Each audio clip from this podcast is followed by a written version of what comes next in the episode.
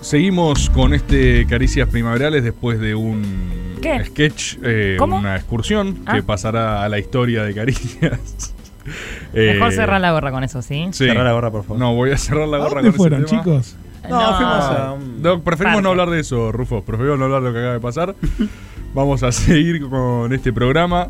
Vamos a tener ahora un storyboard. eh, Va a ser un storyboard muy introductorio a una serie de temas que creo que tenemos que seguir explorando de acá a eh, fin de este año. ¿sí? Sobre todo con el, advenimien- el advenimiento del, del califa Mansur. ¿sí? Vieron que Mansur es un califa nuestro, un nuevo califa.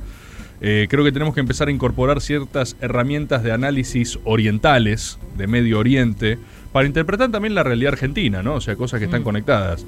Eh, dado que hoy son primaverales, vamos a hacer un storyboard y vamos a hablar un poco de lo que significó o significa la primavera árabe. Ubicarán obviamente ese proceso porque es eh, relativamente reciente, ¿no? Estamos hablando de A ver, 2010, ¿va- vas con una 2011. fecha?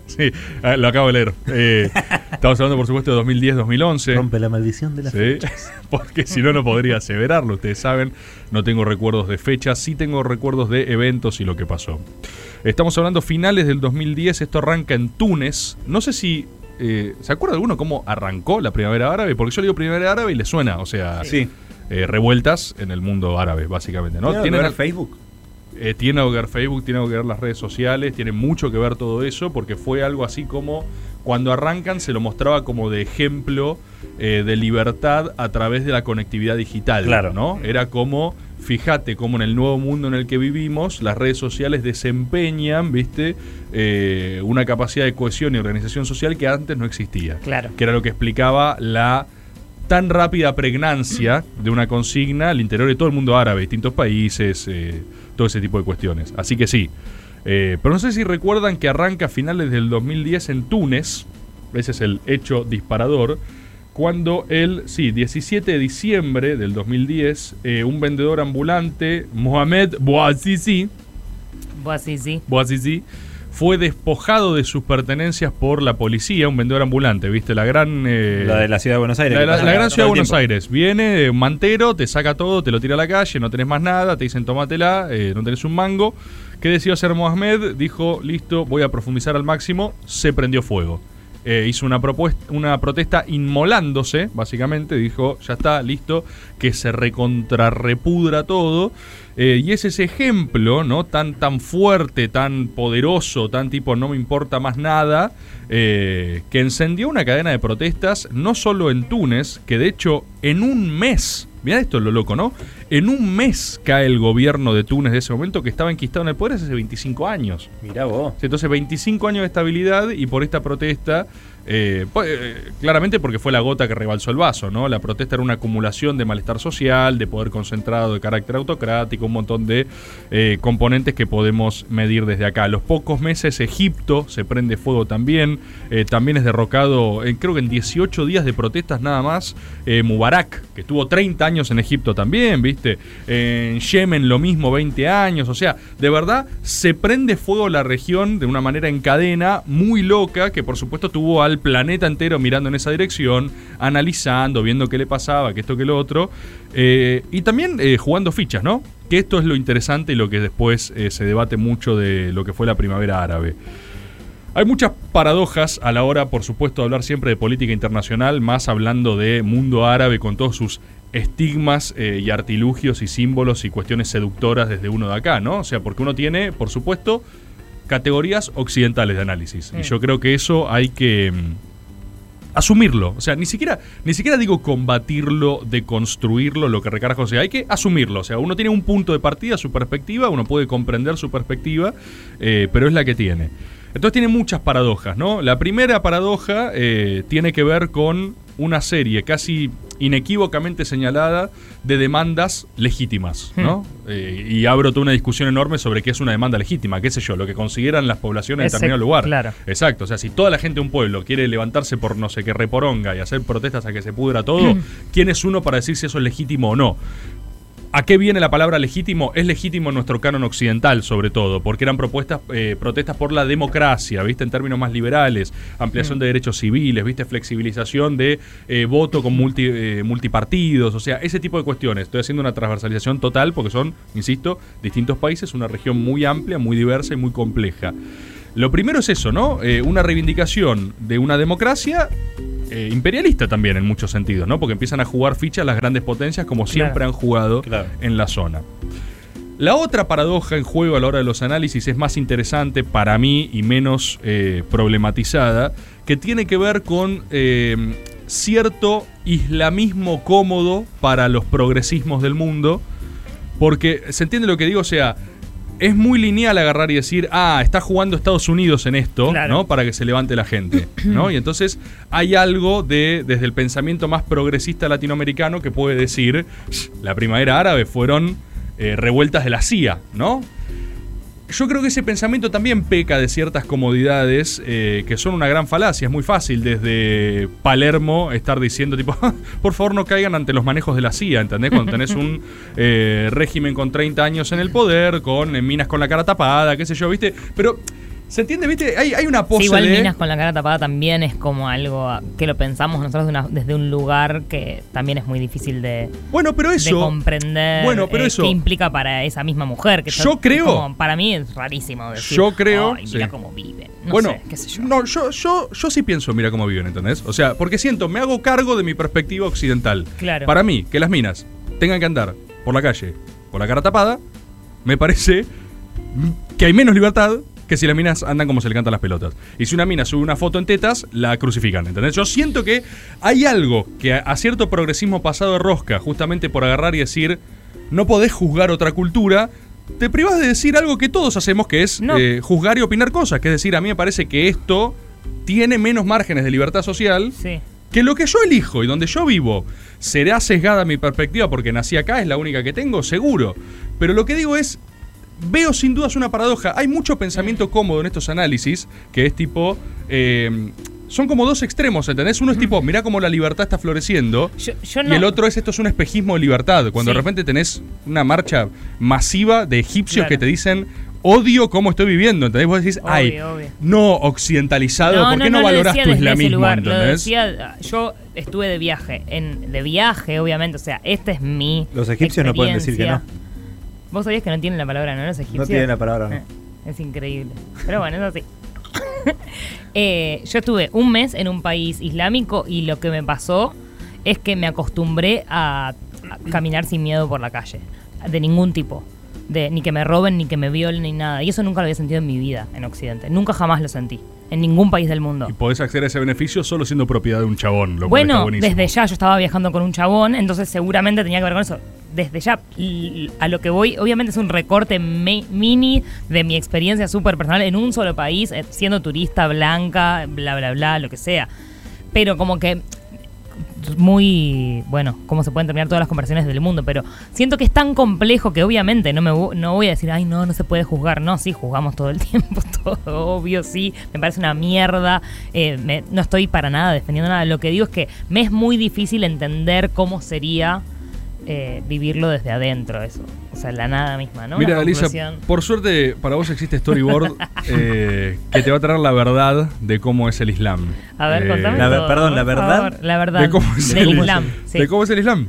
Algo La que no se había resuelto hasta ahora y hoy se va a saber. Lo que vos claramente eh, tenés es obviamente un caos de intereses contrapuestos, Sí, sin lugar a dudas, y Ajá. cientos de contradicciones y cientos de cosas que uno no puede abordar. Y por eso digo que para mí, para mí, o sea, no, obviamente no tengo la respuesta. Para mí lo más honesto es asumir la perspectiva. Yo tengo una perspectiva occidentalista, Sí. eh, tengo mis valores, eh, tengo mis valores conforme a cómo fui criado.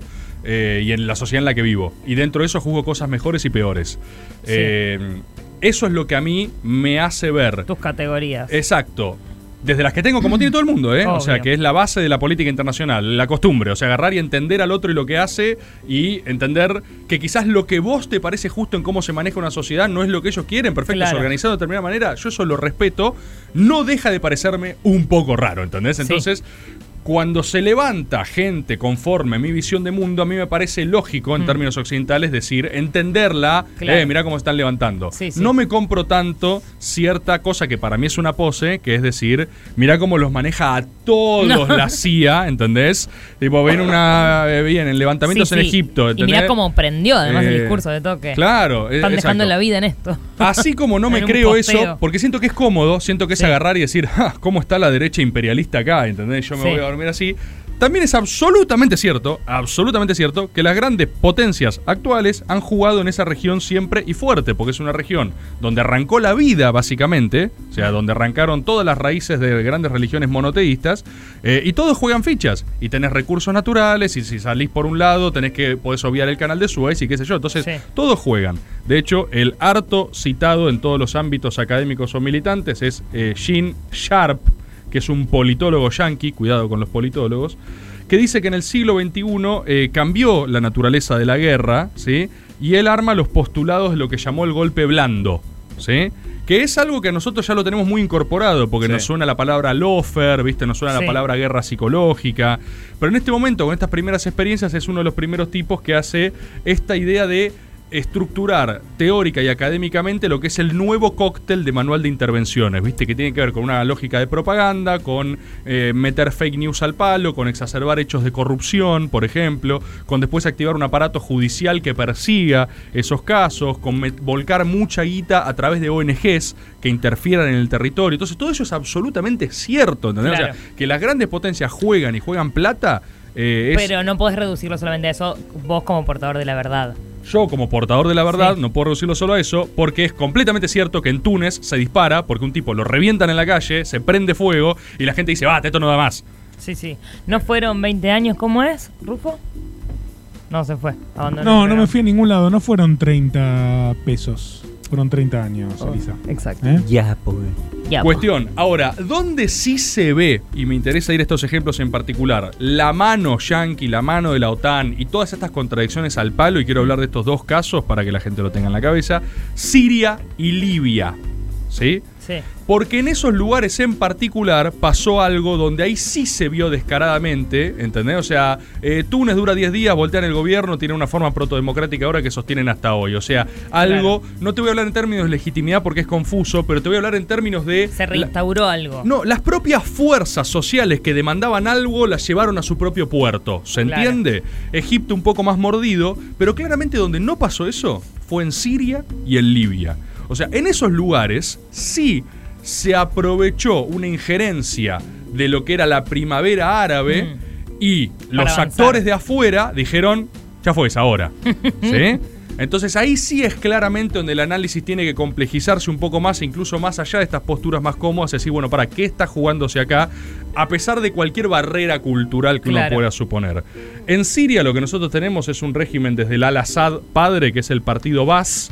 El partido Bas es una interpretación del... eh, eh, Islamismo, no, islamismo no, es árabe pero es laico y socialista, o sea, tienen un tenor de izquierda entre 4 mil millones de comillas posibles en términos de lo que es la aprovechación de los recursos naturales, viste, una cosa local. ¿Cuál es la gran complejidad a la hora de evaluar estas cuestiones? El factor religioso, lo que para nosotros nos parece tipo, ah, en general el pensamiento occidental asocia esto a atraso, ¿viste? La idea de la religiosidad permeando, Sí. ¿no? La estatalidad política es como tipo, ah, no sé, Involucionado, medieval, Sí, ¿entendés? sí. Y esto yo no lo comparto para nada. La religión, como siempre hemos hablado en Storyboard, es otro de los grandes elementos cohesionador- cohesionadores de las narrativas de los humanos. Entonces, simplemente hay que saber cuáles son los factores aglutinantes. Vos lo que tenés en Siria, como lo tenés en todo el mundo árabe, eh, es una gran mayoría sunita. Recuerden que hay una división Mm. del Islam de eh, los suníes y los chiíes. Esto ya lo vimos en una historia Sí, exacto, ya lo hemos hablado. Básicamente, para resumirlo, tiene que ver con la sucesión de Mahoma, Mm. ¿sí? el tercer profeta de, relaciones de religiones abrámicas que recupera las dos anteriores y funda el Islam. Hay unos que dicen el sucesor de Mahoma era tal, y Mahoma lo dice claramente, que son los chiitas, y los sunitas hacen una cosa más, el sucesor de Mahoma es el pueblo, ¿viste? Tipo, vamos a ver quién es, Más y eligen peroncho. creo que un suegro, como una cosa ellos Ah, mismos, ¿viste? Eligen cómo, cómo seguir con eso, ¿viste? Los sunitas son mayoría, abrumadora mayoría, y los chiíes son pocos en proporción. En Siria pasa algo particular, que es que el gobierno es chiita, en un país enormemente sunita. Y eso tiene un montón de complejidades. Pero a nivel ejecutivo se le suma una. Eh, Es lo mismo que analizásemos a nivel partido, o sea, eh, pero son una minoría gobernante. eh, Minoría que- ruidosa. Sí.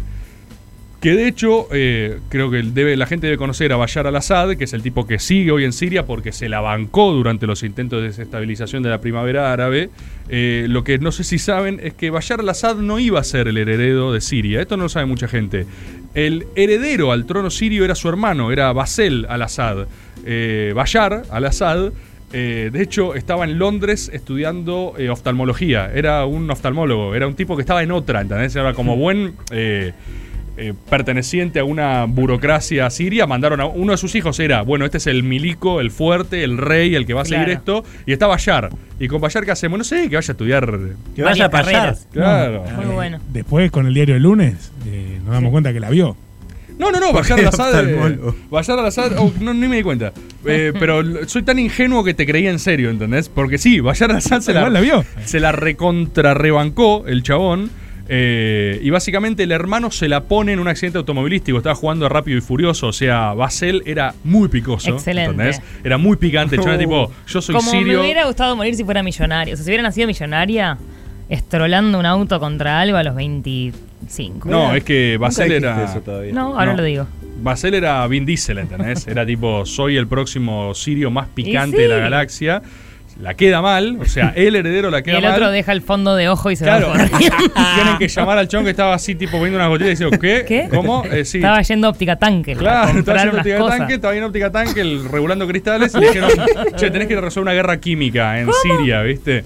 No, pero yo no Eh, sé nada de eso. Yo estoy Bueno, haciendo- es muy interesante que cuando llega eh, al-Assad a Siria hay toda una expectativa de renovación y modernización que de hecho la trae, eh, eh, promueve una conectividad en todo lo que es Siria, internet, hay una cosa medio como modernizante, liberalizadora, porque él era, ¿viste? Era otro palo, Claro. no era aristocracia Mm. siria, era el, el- el cool eh, cosmopolita que Claro, estaba en Londres este estudiando. cheto que se vendió a Occidente. ¿Quién Claro, entonces tipo, che, este es Bayar, está todo bien. Bueno, estuvo todo bien hasta que llega la primavera árabe. Eh, ¿Cómo juega la primavera árabe en lugares? En algunos lugares eran revueltas civiles, en otros eran los hermanos musulmanes con toda la teca encima, con armas de la concha de la lora, y era tipo, che, la primavera árabe acá cayó re picante, ¿entendés? O sea, era la, la CIA metiendo inyecciones a cagarse. Eh, digo, te vamos a hacer pija, oftalmólogo de mierda, ¿entendés? Así le decía. claro, entonces. Oftalmólogo de mierda. Bueno, eh, fue uno de los que se replantó y dijo, esta me van a hacer pija, me paso la primavera ¿Todos estos árabe". son diálogos reales? Reales, Sí, son transcripciones. eh. Son transcripciones, Sí. por supuesto. ¿Sabes quién lo tradujo? ¿Quién? Google.com. Que Sí. no es eh, canje. No, no es canje. Eh, dijo, eh, me paso por los huevos la primavera árabe, Sí. ¿entendés? La libertad me chupa la pija. Me chupa la pija, sí. De Bashar al-Assad. Sí, sí. Eh, Me chupa el globo ocular. Sí, Sí. Y se, se recontraplanta, se recontraplanta y sigue Bashar al-Assad. ¿sí? Y ahí arranca toda campaña ONG, violación de derechos humanos también, y todas las cosas que pasan en las eh, guerras civiles. ¿sí? Sí. O sea, lógicamente, Claro. eh, guerras civiles, enfrentamiento armado, se recontrarrepudrió todo. Eh, así como está este ejemplo, y aún más cruento, a mi forma de verlo, es el de Libia. Libia es Gaddafi, lo tienen que ubicar, tienen que recordar las imágenes de lo que pasó con Gaddafi. No sé si recuerdan, Libia ya no estamos yendo a una zona más eh, africana, Mm. norte de África, ¿sí? Eh, toda esta zona siempre tuvo un reparto de tierra ajeno a su voluntad a partir del surgimiento de los estados modernos. O sea, vino Claro. gente y los dividió en parcelas, eran colonias hasta hace no tanto, ¿viste? Eh, Libia tuvo un montón de inmigración italiana, lo cual es rarísimo, ¿entendés? Porque era de Italia hasta Claro. la Segunda Guerra Mundial, donde pierde el fascismo, y entonces se retiran de Libia los italianos, pero fíjate, vas teniendo mezclas culturales rarísimas, ¿sí?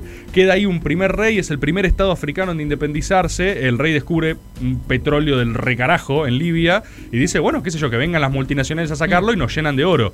¿Qué es lo que empieza a pasar en Libia? Se forma como casi cualquier lugar con explotación petrolera. Lluvia de inversiones. Sí, para pocos. Se Claro. forma una Claro. elite libia muy marcada, con un, un país empobrecido total.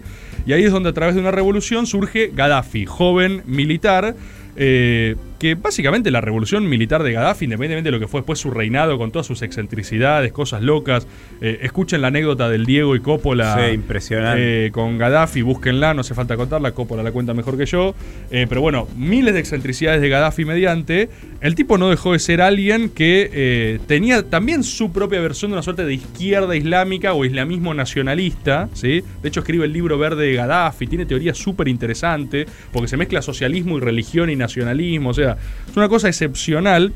Eh, y las medidas que toma Gaddafi son eh, el Estado pasa a ser accionista mayoritario de la banca, eh, confisca bienes a los eh, europeos que se tomaban el palo, Nicolás Gaddafi. eh, expande Sí. las libertades civiles, nacionaliza las empresas petroleras, reparte la guita, o sea, reparte plata. No digo que Gaddafi no se la queda también, se la queda también, pero reparte plata. o sea, Libianzuela. no, no, no. Eh, Libia la rompe eh, con Gaddafi, la rompe, Claro. se recontraplanta y tenés un tipo que empieza a eh, regular el precio del petróleo. O sea, ¿cuánto vale el petróleo? Lo que dice Gaddafi. Lo cual para el mundo es un problema. Gaddafi, de hecho, pasa por distintas etapas del plano internacional. Primero está muy enfrentado a Estados Unidos, muy enfrentado. Después el tipo baja un cambio, regula, es aliado de Estados Unidos. Bárbaro. ¿sí? Cuando surge Al Qaeda y todo eso. Y esto es lo último de lo que me gustaría hablar. Estos estados nacionales fuertes, como cualquier actor de peso político fuerte, más allá de tus prejuicios, terminan siendo posibles negociadores. Porque vos tenés poderes capaces de ejercer su voluntad en la región. Entonces Claro. te surge Al Qaeda, Gaddafi es un aliado natural. Gaddafi con Estados Unidos tienen toda una época de política alineada para combatir a Al Qaeda. Claro. ¿sí? El tema es que eh, Medio Oriente al día de hoy es una sucesión de gravísimos errores de política internacional, sobre todo norteamericana. ¿eh? Los yanquis, así como leen muy bien un montón de cosas, leen muy mal Medio Oriente. Eso es una realidad, pero hasta dicho por su propia política. O sea, basta ver cómo se retiraron recién hace muy poco de Afganistán, que se retiraron a los piedrazos. Esto no pasó ahora, pasó 100 veces. Tienen una lógica, no sé bien por qué, pero rara a la hora de interpretar las fuerzas locales eh, que actúan en Medio Oriente. Que no ha sido la misma que Rusia y que la Unión Soviética o que China y que otros estados de Oriente, son de Oriente, Claro. y cómo juegan en esa región. O sea, buena música, buen material audiovisual en Estados Unidos, mala lectura de Medio Oriente. Eh, Esa sí, es tu bajada sí, de línea. Sí, eh, pero eh, empíricamente corroborable en relación a sus resultados, ¿eh? Porque uno me puede decir, no, bueno, pero se quedaron con petróleo, sí, sí, pero no necesitaban igual, pasar los claro. bochornos que pasaron, porque ellos pasaron bochornos, ¿eh? Claro. O sea, no necesitaban perder tanta plata, no necesitaban dejar tantos países en un estado de guerra civil total para sacar petróleo, Mm. digamos. Jugaron mal, Sí. jugaron mal. Fíjate, ¿no? La sucesión de estados. Al Qaeda, Al Qaeda, Bin Laden, fue un invento yanqui, financiado y armado para frenar y contrarrestar a la Unión Soviética, ¿sí? En la región. ¿Qué es lo que pasa con la primavera árabe en el caso de Libia, por ejemplo? Bueno, así como venían de aliadines, eh, la OTAN dice, ya fue, es ahora. Gaddafi es molesto, hay que sacárselo encima en algún momento, o sea, este tipo eh, es hincha pelotas, aprovechan la oleada de la primavera árabe, pero inyectan guita, Y armas. y todo, Si básicamente. le das armas a gente enojada y en general sale bien. No. eh, a, a Gaddafi, ustedes saben, eh, lo linchan, lo revientan, lo asesinan, lo humillan, lo pasean por todos lados y lo hace, o sea, lo hacen pija mal a Gaddafi. Eh, pero ponele que ni siquiera, mira lo que te voy a decir, ni siquiera es eso lo peor. Lo peor es que todos los resultados fueron pésimos. Claro. Libia hasta hoy tiene un gobierno provisional. O sea, fallaron en el establecimiento de un poder ulterior. Lo mismo que... Lo mismo que pasó en Afganistán. Bueno, o sea, eh, sí, de hecho en Afganistán ahora vos tenés un poder consolidado que es el talibán, digamos. Claro. Eh, o sea, que era lo que estaba ahí a la espera y estaba así, como de che, macho, te, te queda para mucho más porque es insostenible lo que estás haciendo, quedan ellos. ¿Qué pasa en Libia? Bueno, eh, los efectos de la primavera árabe linealmente no fueron la libertad de la región, fue de hecho el revoltijo y la emergencia de potencias mucho más violentas, mucho más radicalizadas, como el propio Estado Islámico. El Estado Islámico, ¿quién lo recaga a trompadas al Estado Islámico? Hmm. Sin duda es Estados Unidos, sin duda Rusia, Putin, pero Bayar al-Assad. O sea, Qué nombrazo, ¿eh? el tipo al que vos querías reventar porque Mm. no sé qué carajo, porque ya fue esa hora, terminaba siendo los reguladores en la región que tenía capacidad efectiva para frenarte la expansión de eso. Si no tenés esos estados nacionales que te rompen las pelotas a la hora de negociar petróleo, porque yo entiendo que te, ¿entendés? Yo entiendo que te da paja que viene Gaddafi y dice, no, mira, se aumentó eh, dos dólares. ¿Por qué? No, sí, no sabés No. lo que es. Ah, está re caro hoy. O sea, yo entiendo que eso da paja. Ahora, la Me contra... encanta paja, No. bajada paja, da Paja, paja. paja, paja. La contrapartida de eso es comerte dos atentados a la Torre Gemelas. Es tipo, no puedes tener una misión internacional de la UNESCO, de la ONU, de lo que sea, porque los decapitan en vivo y te mandan videos. Corriste ¿entendés? con un oftalmólogo, usa. Bueno, eh, efectivamente así derrotaron al Estado Islámico. Kurdistán lo mismo también, después nos terminaron de bancar. O sea, ha sido una sucesión de errores en política internacional con el epítome más marcado que fue efectivamente la primavera árabe. La primavera árabe fue una serie de protestas recontra legítimas por todo lo que ya hemos hablado, después recontrapasadas de rosca por manija por los Estados Unidos eh, y que tuvieron como punto de eclosión esos dos lugares donde hubo otros también, pero donde se plantaron Siria y Libia, cuyo resultado fue devastador. Eh, Siria menos, eh, Libia más, porque en Siria no lograron hacer lo que sí en, en Libia. En Siria no derrocaron al Assad, más o menos, o sea, mucha sangre por medio, se reestabiliza. Libia depone en el poder anterior y nunca se constituyó un nuevo poder ordenador. Y como siempre, esto lo hemos hablado cientos de veces, yo soy un convencido de que algún poder, por más que sea más injusto, es más seguro Que ninguno. y preferible que ningún poder. Sí. Lo más peligroso para la política es el vacío de poder, porque ahí hay caos y locura y ya nos vamos a teorías del Estado, básicamente. Eh, pero bueno, esas serían las moralejas de hoy. ¿Qué aprendieron? Ay, ¿Aprendieron mucho? Aprendí mucho. Esto empezó con Mansur. Sí. Sí, nuestro califa. Bien, eh, califa tenemos, que Mansur. tenemos que sacar conclusiones de esto Claro. y atarla Usen- con Mansur. Usen esto para la política nacional. Está clarísimo cómo, Así ¿no? es la clase, está vos. Sí, esa es la tarea, úsenlo. Es la praxis esta semana. Sí. Hay que ponerlo en práctica esta semana hasta el próximo storyboard. semana, sí. ¿Este es el teórico o el práctico? No, este es el teórico. El práctico hay que ir a hacerlo ahora. Hay que salir claro. y hacerlo en la calle. tanto sketch, en me- redes me como en pego la un tiro calle. en la cajeta si hay otro sketch. No, no, no. No hubo en- ningún sketch todavía. bueno, está bien. Fue solo una excursión. Este ha sido un nuevo storyboard.